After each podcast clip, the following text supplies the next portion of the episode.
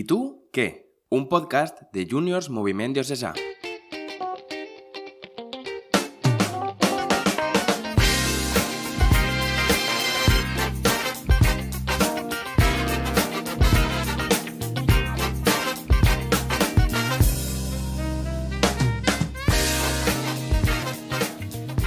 Se nos ha quedado un día estupendo, oiga. Bienvenidos a ¿Y tú qué? El podcast que te ayuda, te acompaña, te anima y te hace volar. Soy Domingo Pacheco y aunque no sea domingo, o aunque lo sea, quiero compartir contigo este ratito en lo que dura este episodio, que va a ser fantástico, te lo garantizo. Aquí en Valencia ya empieza a oler a pólvora. Nos dan ganas de comer chocolate y buñols. Vamos, que ya estem en falles, prácticamente. Los valencianos siempre tenemos las fallas así, en mitad de la cuaresma, y son un tiempo diferente que mucha gente aprovecha para disfrutar de todo lo que envuelve a las fallas. Mascletaes, carpas, visitas falleras, pasear por Valencia. Un tiempo diferente, vaya. Además, este año San José cae domingo, pero no os preocupéis que para el día de la resaca de la crema tendremos otro episodio de nuestro podcast calentito para salir del horno. Espero que disfrutéis muy mucho de las fallas quienes las tengáis y quienes no las tengáis, pues que también disfrutéis mucho de estos días. La verdad que a mí las fallas tampoco es que sean mis fiestas favoritas del año. Las he vivido muchas veces, pero pienso que para disfrutarlas bien tienes que ser fallero o músico. Y aunque como músico he participado alguna vez, y no por saber tocar ningún instrumento en particular, no es que sean unas fiestas de las que más me gustan. Pero bueno, algún día ir a Valencia a ver fallas, salir con los amigos, mascleta, eso siempre viene bien. Así que nada, a ver si nos vemos, salvo que aproveche para hacer alguna escapada esos días, que tampoco lo descarto. Hoy tenemos con nosotros a una invitada muy especial. Yo diría que más que invitada es casi familia. Hoy os quiero presentar a una educadora que conozco bien, entre otras cosas, porque es de mi centro de origen, de Follos. Cuando yo era educador, ella entró en pacto y ahora es educadora y he podido ir acompañándola tanto en su formación de premonitora como después, de distintas maneras en el equipo de educadores. Así que, además de por todo lo compartido en Juniors, os traigo a alguien a quien aprecio un montón y he pensado que estaría bien que la conozcáis. Así que con todos vosotros tenéis a María. Hola María, ¿qué tal? Hola, molt bé. Pues qué alegría, ¿no? María, contamos, ¿quién eres? Pues soy María, soy de Follos y actualmente pues estoy cursando el cuarto grado de Magisterio con la mención de PT. Explícanos eso del PT, ¿qué es? Eh, Pues es una mención de pedagogía terapéutica para poder ayudar a niños pues con diferentes problemas. Y dentro de ese área de niños con diferentes problemas, ¿qué es lo que, lo que más te atrae a ti o qué es lo que más interés te genera? Ay, pues es que me encanta todo porque, mm, no sé, es ayudar a, a alumnos que pues tienen alguna dificultad y les das pues esas herramientas tanto para ellos como para las familias, que muchas veces las familias pues dicen, ay, pues no sé qué hacer, pues para eso estamos nosotros, para darle ayudas, recursos, todo lo que quieran. Qué bien, María. Pues gracias por decirnos a lo que te dedicas y actualmente también eres educadora, monitora en el Centro Juniors de Follos, ¿verdad? Sí, verdad. Qué centro más bonito, ¿eh? Es mejor. ¿Qué vamos a decir nosotros? Es verdad que al final, pues el sitio donde una persona ha crecido y donde alguien ha visto lo que es ser juniors, pues siempre tiene un lugar especial en el corazón. ¿Sí? ¿A que sí? Sí. Y vamos a ver un poco, un poquito más sobre tu experiencia como educadora de juniors. ¿Cuál dirías que es tu momento preferido del centro durante el año? A ver, mi momento preferido pues siempre ha sido el campamento o las convivencias, que es pues donde más experiencias vives y pues donde más mm, vives la fe y lo vives todo realmente. Muy bien, y te iba a preguntar, yo estuve, estuve pensando en qué te iba a preguntar sobre algún momento particular y digo, le voy a preguntar sobre una experiencia que le haya marcado mucho en un campamento. Pero claro, es que este verano vivimos juntos una experiencia, una particularmente trambólica. Sí. Entonces he pensado que sería bueno que lo contemos, ¿no? Ah, bueno. Cuéntalo tú y luego yo lo completo. Pues a ver, todo comenzó que nos íbamos de marcha, ya que mi grupo es el de los mayores, pues mm, queríamos hacer pues algo diferente. Y como a mí, en mi momento de, de niña, en los juniors, lo que más me gustaba de las marchas era el Pekín Express, pues decidimos hacer un Pekín Express. Y para eso, pues contar la ayuda contigo y con Toscano. Total, que la segunda noche, ¿no? Sí. Sí, pues decidimos quedarnos en un tipo camping que tenía una piscina y pues claro, como tenía la piscina, pues nos quedábamos allí pues mucho mejor. Total, que a la hora de dormir, pues en vez de dormir en un sitio cubierto, pues no se nos ocurrió otra idea que dormir al aire libre. Vamos, vamos a hacer un inciso. Normalmente solemos dormir al aire libre. Sí, pero teníamos una casa al lado donde podíamos dormir. Pero como comimos allí también, dijimos, bueno, vamos a dormir al aire libre, que para Claro. eso estamos de campamento. Entonces cuando nos fuimos a dormir dijimos que los niños pues se pusieran al medio y nosotros a las esquinas. Total, que Pacheco estaba en una esquina y al lado estábamos Bárbara y yo, sus, moni- o sea, sus educadoras. Total, que a mitad de noche, de repente, Pacheco empieza a chillar. Claro, los niños durmiendo y Bárbara y yo asustadas. ¿Qué estará pasando? Total, que nos vimos a un animal en la cabeza de Pacheco. Y, y claro, mm, no entendíamos nada. Mm, Pacheco mm, se levantó tan normal. Y después vino otro, ¿no? A ver, hay, Bueno, dos, tú te lo quitaste. hay dos versiones de la historia. Hay dos versiones. Claro, la que tú viviste y la que yo viví. La que- no, la que tú viviste, la que yo viví y la que cuento. Claro. Yo muchas veces me gusta decir que realmente eran cuatro lobos guargos, de los cuales maté a dos y dos huyeron despavoridos.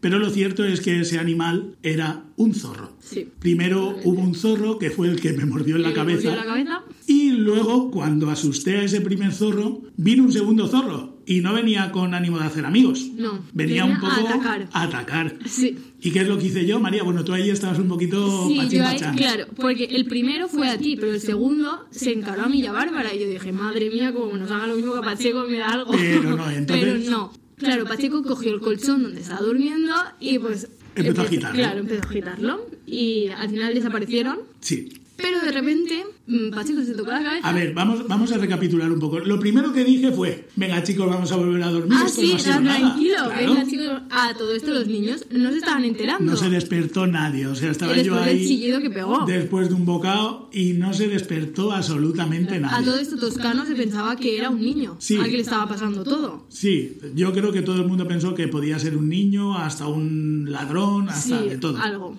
Total, que tú dijiste, bueno, pues nos vamos a dormir. Y Bárbara y yo dijimos, ¿cómo nos vamos a ir a dormir? Imposible. Y, ah, y Me ahí, toqué un poquito en la claro, cabeza, toqué sí. en la cabeza y de repente pues salió sangre. Un poco de sangre. Y claro, los niños estaban durmiendo, algunos se despertó, Ahí ya pero empezaron. ¿quién iba a curar a Pacheco? Total, que Toscano tuvo la magnífica idea de decirme a mí que fuera a la caravana a coger el botiquín. Yo Y María fue a la caravana. yo fui a la caravana, cogí el botiquín, me hace, no, ahora sácame todo que lo vamos a curar. Claro, Claro, yo un poco aprensiva.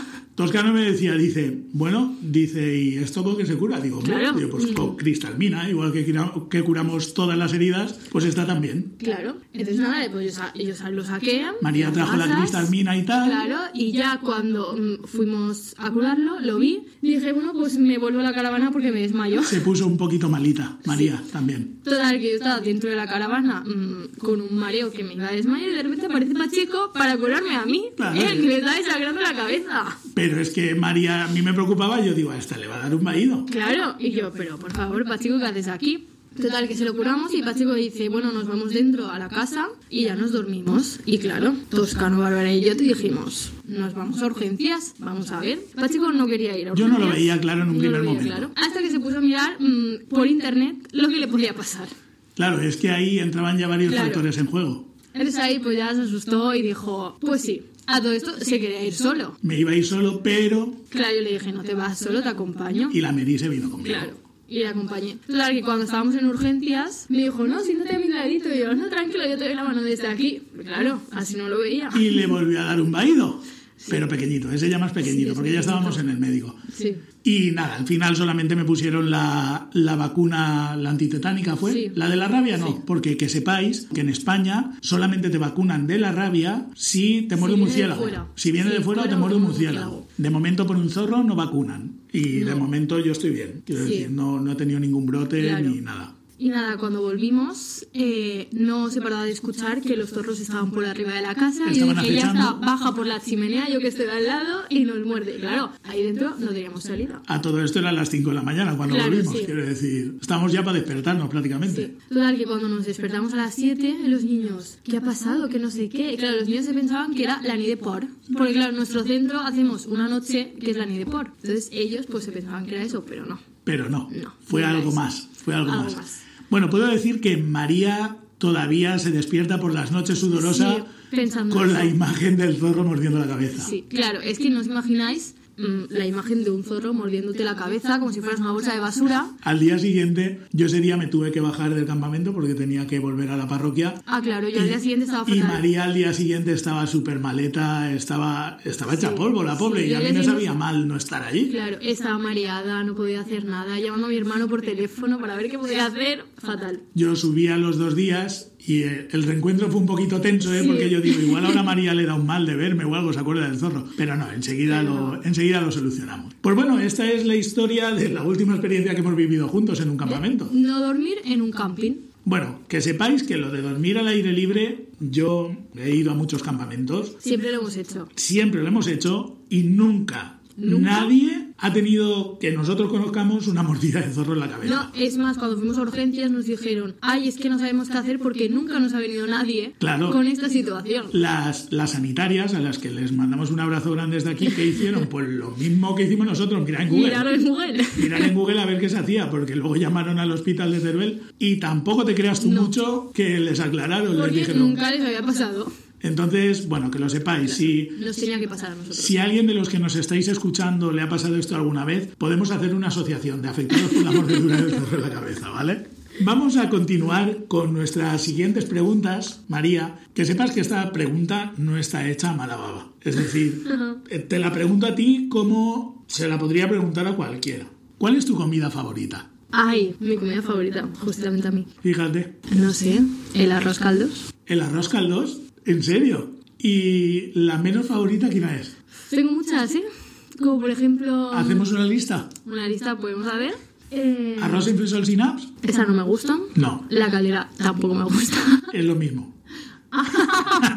¿Ensalada de pasta? tampoco. Bueno, si alguien quiere invitar a comer a María, por favor, tomad nota. Tomad nota porque ya que la lleváis, por lo menos que coma a gusto. ¿eh? Pero ahora me gustan más cosas, ¿eh? Sí, es que yo he ido viviendo la, Claro. la evolución de María en cuanto a los gustos culinarios, entonces ahora ha ampliado un poquito. Sí, he mejorado. Bien, bien. Bueno, pues ahora viene una pregunta que es para que conozcan un poco más tu intimidad, para que te conozcan un poquito más íntimamente. ¿Qué prefieres? ¿No poder rascarte nunca un picor o no poder reventarte nunca un grano? Si te dieran a elegir, ¿qué preferirías? Ay, no rascarme. No rascarte antes que no poder reventarte un grano. Tú imagínate que te está picando y, y te tienes... ¿No? Es que si veo un grano tengo que explotar. Sí, Sí. Bueno, tú lo sabes. sí. Entonces lo tienes claro. Sí, clarísimo. Bueno, pues ya sabéis, María es de ese tipo de personas, ¿vale? Y bueno, ya nuestra última pregunta de la entrevista. Sabes que Juniors tiene como finalidades dentro de anunciar el Evangelio el hacer presente el reino de Dios y por lo tanto hacer un mundo nuevo. ¿Tú qué haces por hacer un mundo nuevo en tu día a día? Pues intentar transmitir lo que tú un día me transmitiste a mi grupo, ya que son los más mayores, y pienso que es un momento, o sea, es un momento clave para que ellos decidan si continuar o no y llevarles por el camino que continúen y, y que lo vivan pues como yo lo he vivido hasta ahora. Hay que decir que entre sus niños está mi sobrina. Entonces, yo con su grupo Sí. tengo mucho aprecio. También los quiero mucho a los demás, ¿eh? Tampoco es que quiera solo a mi sobrina. Hombre, pues no voy a decir que no. Mi sobrina Paula, te mandamos un saludo desde aquí. Y al resto del grupo también. También. A Iván, a Itana, a, A Laura, a Bárbara, a, Bárbara, a Héctor, a Héctor, a Tonet. Tonet, que ahora se ha incorporado aunque Sí. tiene un año menos, A María, a María. yo creo que no me Continúan todos, ¿no? Sí. Muy bien. Pues entonces son los que coincidimos este año en el campamento. Sí. Así es que, muy bien María, pues ahora después de haber presentado a María, vendría la sección de cositas, pero es que hoy las preguntas que tenemos para lanzaros son preguntas con bastante contenido. Entonces vamos a pasar directamente a las preguntas. Venga. Aquí es donde os voy a recordar también los medios que tenemos para que os pongáis en contacto con nosotros. Podéis hacerlo a través del bot de Telegram, arroba y tú qué bot, o a través del número de teléfono 637-315-340 vía WhatsApp. Vamos a empezar escuchando un audio que contiene dos preguntas, pero que enseguida vais a detectar cuál es la que más inquietud me genera. Hola Domingo, buenas, soy Javi de Grup Folk de Ribarrocha. Volia fer-te dos preguntes. Una és, quina és la teua roba de sacerdot preferida? Quina és la combinació que més t'agrada? I l'altra, i més important, és quina és la teua recepta de la paella? A veure si me les pots contestar perquè estic molt intrigat, la veritat. Bueno, mm, María, ¿cuál crees que es la que más me está inquietando a mí ahora mismo? Pues la segunda, ¿no? La segunda. Es que la segunda es un tema que está en la calle y, a ver, que yo sé que quizá después de este episodio del podcast haya gente que me deje de escuchar, ¿eh? Porque Javi de Group Fog, gràcies Javi per el, per el teu audio, ha tocado hueso, ha tocado hueso. Para no decirlo yo, voy a dejar que sea María un poco la que nos vaya hablando de los ingredientes de la paella. María, ¿qué lleva una paella? En mi vida he hecho una paella, porque como siempre las hace Pacheco, pues, ¿Ah? mm, pues mm, el arroz, lo más importante, el caldo de la paella. Eh, sí, pero el caldo se hace. Ya, bueno, pero Vale, vamos, vamos a hablar de ingredientes, ¿vale? El, el- el sofrito ya Pues la carne, el pollo, carne, que es pollo, pollo y... y ¿Cuál es el otro animalito que, te- que hay en la paella? Que come hierba, que salta por el campo. el conejo. El conejo. Muy bien, esos son los dos animalitos. ¿Hay algún animalito más en la paella? María dice que No, su... no sé. Es que María es muy expresiva con los ojos. Entonces lo que yo estoy viendo ahora no lo veis vosotros ahora. Pero sí, está diciendo que no, realmente. No hay más animalitos. Vale, ¿qué más cosas lleva la paella? Vamos al verde. Pues es que claro, como solo me como el arroz de la paella. María es de aquellas personas que dicen, ¿me puedes poner solamente un arroz? Yo es que no Claro. quiero otra cosa. Eh, no es verde, pero el garrafo. El garrofó, ¿vale? Que no es verde, pero forma parte Pero de forma las parte. cosas que no tienen madre. El, um, La bachoqueta. la choqueta. Y Vale, y ahora ya el resto los voy a desvelar yo, Sí. ¿vale? Porque esos ya, si no has hecho una paella en tu vida, pues igual no los has visto. El pimentón dulce. ¿vale? Que se utiliza en el sofrito. Luego también, obviamente, está el azafrán, que es lo que utilizamos, azafrán o colorante alimentario para dar color. Y el tomate, ¿vale? Que el tomate, el tomate también se pone en el sofrito. Estos son los ingredientes que yo utilizo para hacer la paella. Yo sé que hay gente en otros sitios que utiliza otros ingredientes. Yo siempre he dicho que de la albufera hacia arriba es una cosa y de la albufera hacia abajo y hacia, y hacia adentro es otra cosa. totalmente. Yo sé, y no, no, no voy a ir a- al desprecio fácil, ¿eh? al desprecio fácil de que no me despreciéis vosotros a mí, de decir que una paella con pimentón no es una paella. No voy ahí, no voy ahí. Yo sé que hay gente que os gusta, eh, porque siempre se ha hecho así en vuestras zonas, pues poner un poque de pimentón, les pilotetes. ¿eh? Hay gente que si no tiene pilotetes la paella, no es paella. ¿eh? Hay gente que incluso en el sofrito le echa ajo. Ajo, ¿eh? El ajo valenciano. No, el ajo es de las pedroñeras de Cuenca. Pero no me voy a meter con nadie. No me voy a meter con nadie. Esto no es una cuestión revelada. Sabéis que dentro de nuestra fe hay cuestiones que son materia revelada, que vienen por la revelación, por la Sagrada Escritura, por la tradición, y hay cuestiones que son de materia, cuando hablamos de normas, hablamos de normas eclesiásticas. Es decir, una norma que en un momento determinado de la historia se ha visto conveniente para la vida de la Iglesia y se ha asumido como propia. Esto no es una cuestión revelada, creo. O sea, yo en la Sagrada Escritura no he visto nada acerca de la composición de la paella. Ahora, para mí, la paella es lo que he dicho. Ya está. Diversidad de opiniones. Creo que tenemos que ser lo suficientemente libres como para poder opinar libremente. Totalmente. Para mí la paella es eso que he dicho que tiene. Las demás variantes, pues bueno, es la paella de no sé dónde. Es la paella que hacen allí, que comen allí. Pero si soy yo el que hace la paella, en mi vida, en eso. mi vida, nunca, nunca pondría esas cosas.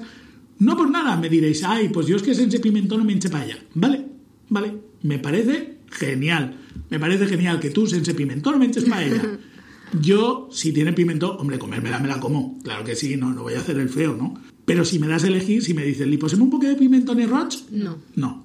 Vale, ¿ves? María en esto coincide conmigo. Sí. Así es que, Javi, esta es mi respuesta. Te puede gustar más, te puede gustar menos, pero esta es mi respuesta.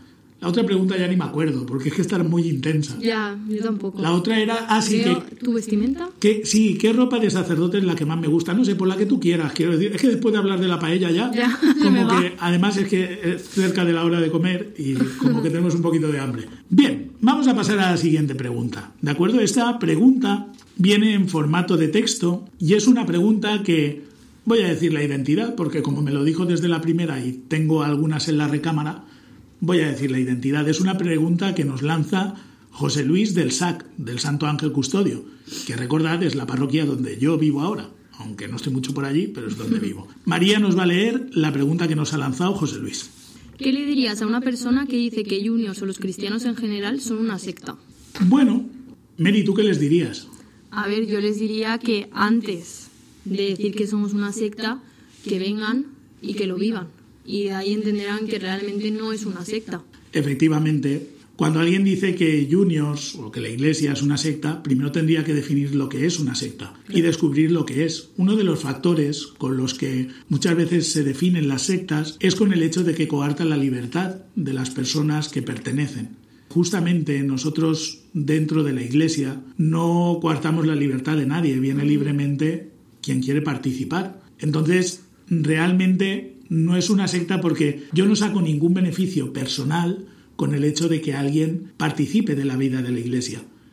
El beneficio que yo obtengo es cumplir con la misión de anunciar el Evangelio, pero no lo hago por mí, sino que lo hago por el bien del otro, porque sé que esto es bueno para esa persona.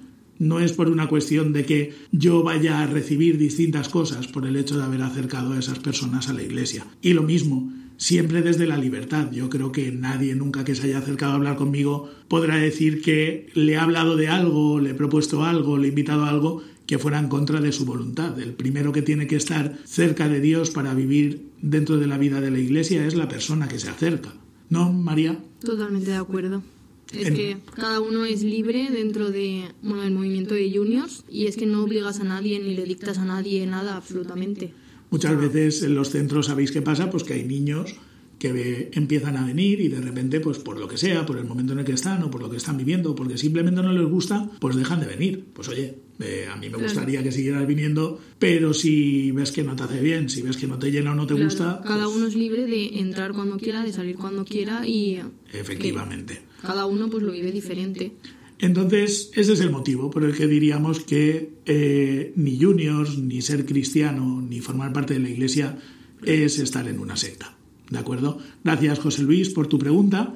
Bien, pues vamos con una tercera pregunta, que esta es un poquito más larga. Realmente la persona nos envió dos preguntas, pero yo solo voy a plantear una, ¿vale? La otra la plantearemos en otro momento y seguramente pediré la ayuda de un asistente experto en la materia. Pero de momento vamos a escuchar esta pregunta que nos envían desde bastante lejos. Atentos ahí. Buenos días. Antes de nada, un abrazo a todo el equipo y a Pacheco. Muchas gracias por vuestro podcast. Desde la distancia viene muy bien tener este contacto con juniors. Tengo un par de preguntas. Actualmente me encuentro trabajando para cierta empresa que fabrica ciertas máquinas voladoras que se usan en conflictos armados. Soy de la opinión que es necesaria la defensa, aunque también soy consciente del conflicto ético que supone. ¿Qué opinión tenéis? ¿Puedo seguir trabajando sin tener conflicto moral o bien debería replantearme mi posición laboral? Muchas gracias. Sigo en activo como educador. Ah, ah, vale, Jorge dice. Sigo en activo como educador de jóvenes de estilo. Confirmación en el centro de Juniors Tabernes. Tabernes de la Vaidigna. Si sale mi pregunta en podcast, un saludo a todos mis chavales de Juniors, que son un tesoro. Un saludo a Juniors de Tabernes y un saludo a todos vosotros. Gracias, Jorge. Qué cumplida nos has hecho tu pregunta. Ya os digo, el día que pongamos la siguiente pregunta, pondremos también la introducción, que está muy bien. Y además saluda a todo el mundo. Bueno, pues Jorge viene a preguntarnos que como él está trabajando en una empresa que fabrica aviones, por lo que nos dice, deducimos que son aviones de lo que llamamos de combate, nos plantea si esto, el hecho de estar trabajando ahí, por el hecho de estar construyendo esta maquinaria, hay un dilema ético o moral sobre ello. ¿Tú, Mary, qué dirías? Uf, es que qué difícil, ¿no? Es complicadillo, ¿verdad? Bien, vamos, vamos, a, vamos a entrar un poco en materia. Esto es una cuestión bastante terminológica, ¿vale? Entonces voy a intentar explicarla bien. Como tú has dicho, tú fabricas o tu empresa fabrica dispositivos para la defensa, ¿vale? Es decir, la finalidad con la, que se, con la que se fabrican este tipo de máquinas o de artefactos es la defensa. El objeto no debe de ser el ataque. Y, en definitiva, no eres tú quien decide la finalidad de esos dispositivos. Es cierto que podríamos decir, bueno, pero entonces estamos jugando un poquito a dos bandas, ¿no? Porque estamos diciendo que, claro, como el que dispara no soy yo, pues realmente no tengo responsabilidad. Entiendo que cuando tú participas de una empresa de este tipo, lo haces porque realmente confías y esperas que estos dispositivos se utilicen para sembrar paz, no para generar guerras. Es verdad que esa decisión en última instancia no depende de ti, pero lo cierto es que eso debe ser lo que nos debe de mover cuando nosotros llevamos a cabo adelante una acción. Es decir, tu responsabilidad en ese sentido está en el hecho de que tú estás participando de la fabricación de unos instrumentos que su fin teórico, y debería de ser así, es el que contribuyan a la defensa, no el generar un ataque a las demás personas. Esos instrumentos mal utilizados se pueden utilizar para matar vidas, por supuesto, pero la moralidad de esto no la marca el objeto, sino que la marca quien hace el uso de ese objeto. Entonces, es como por ejemplo el uso de la dinamita, ¿vale? Yo puedo tener dinamita y yo la puedo utilizar para excavaciones, como se ha hecho muchas veces. Ahora, si yo utilizo esa dinamita para eh, acabar con vidas de personas, obviamente el fin no, es el mismo. En ese sentido, creo que no sé cuál es la empresa, pero me imagino que la idea será poder construir maquinaria para la defensa, porque normalmente los gobiernos en esto suelen también ser bastante espabilados. Es decir, ya no hablamos de un ministerio de guerra, sino que hablamos de un ministerio de defensa. Eso significa que la finalidad es la defensa, no es el ataque. Creo, Jorge, no sé si te ayudará, pero en definitiva la respuesta sería que tú estás colaborando en la construcción de unos instrumentos que no necesariamente se tienen que utilizar para acabar con vidas humanas o para generar situaciones perjudiciales para las personas. La moralidad del uso de esos instrumentos depende de quien ordena su uso y de quien los utiliza, pero no es tu caso. Así es que Creo que en ese sentido podrías estar tranquilo. ¿Estás de acuerdo, Mary? ¿Esto tiene sentido lo que acabo Sí, de decir? A ver, tienes, sí, es que estoy totalmente de acuerdo contigo. Vale, pues entonces Mary y yo estamos de acuerdo, lo cual ya somos dos personas que lo vemos claro. Esperemos haberte ayudado a ti también. ¿Vale, Jorge? Bueno, muchas gracias por tu pregunta. Y un saludo a Tabernes de la Vaidigna, claro que sí. Lo del, lo del pimentó y todo esto no lo he dicho por vosotros, ¿eh? Que yo sé que hemos tenido, justamente con Jorge, yo he tenido alguna discusión que otra sobre este Por tema. Efectivamente, pero no ha sido por eso, ¿eh? Yo cuando he comido paella en tabernes la he comido súper a gusto y la verdad es que tengo ganas de volver a ir allí a comer paella. Así es que a ver si me invitáis, ¿eh? Pues nada, hemos llegado al final de este episodio. Mary, ¿qué te ha parecido? Ay, muy entretenido. Ha estado bien, ¿no? Sí. No era para tanto. No. ¿Y te lo has pasado bien? Sí, muy bien. Yo también. Y me alegra muchísimo de que estuvieras aquí conmigo. Así es que nada, gracias María por participar con nosotros en este episodio de ¿Y tú qué? Y al resto, nada, los que celebréis las fallas a disfrutarlas mucho, los que no las celebréis, pues disfrutar mucho también, que eso está bien. Y el día 20, el día de la resaca fallera, sacaremos otro episodio de nuestro podcast. Así es que nada, que Dios os bendiga y siempre unid. Adiós.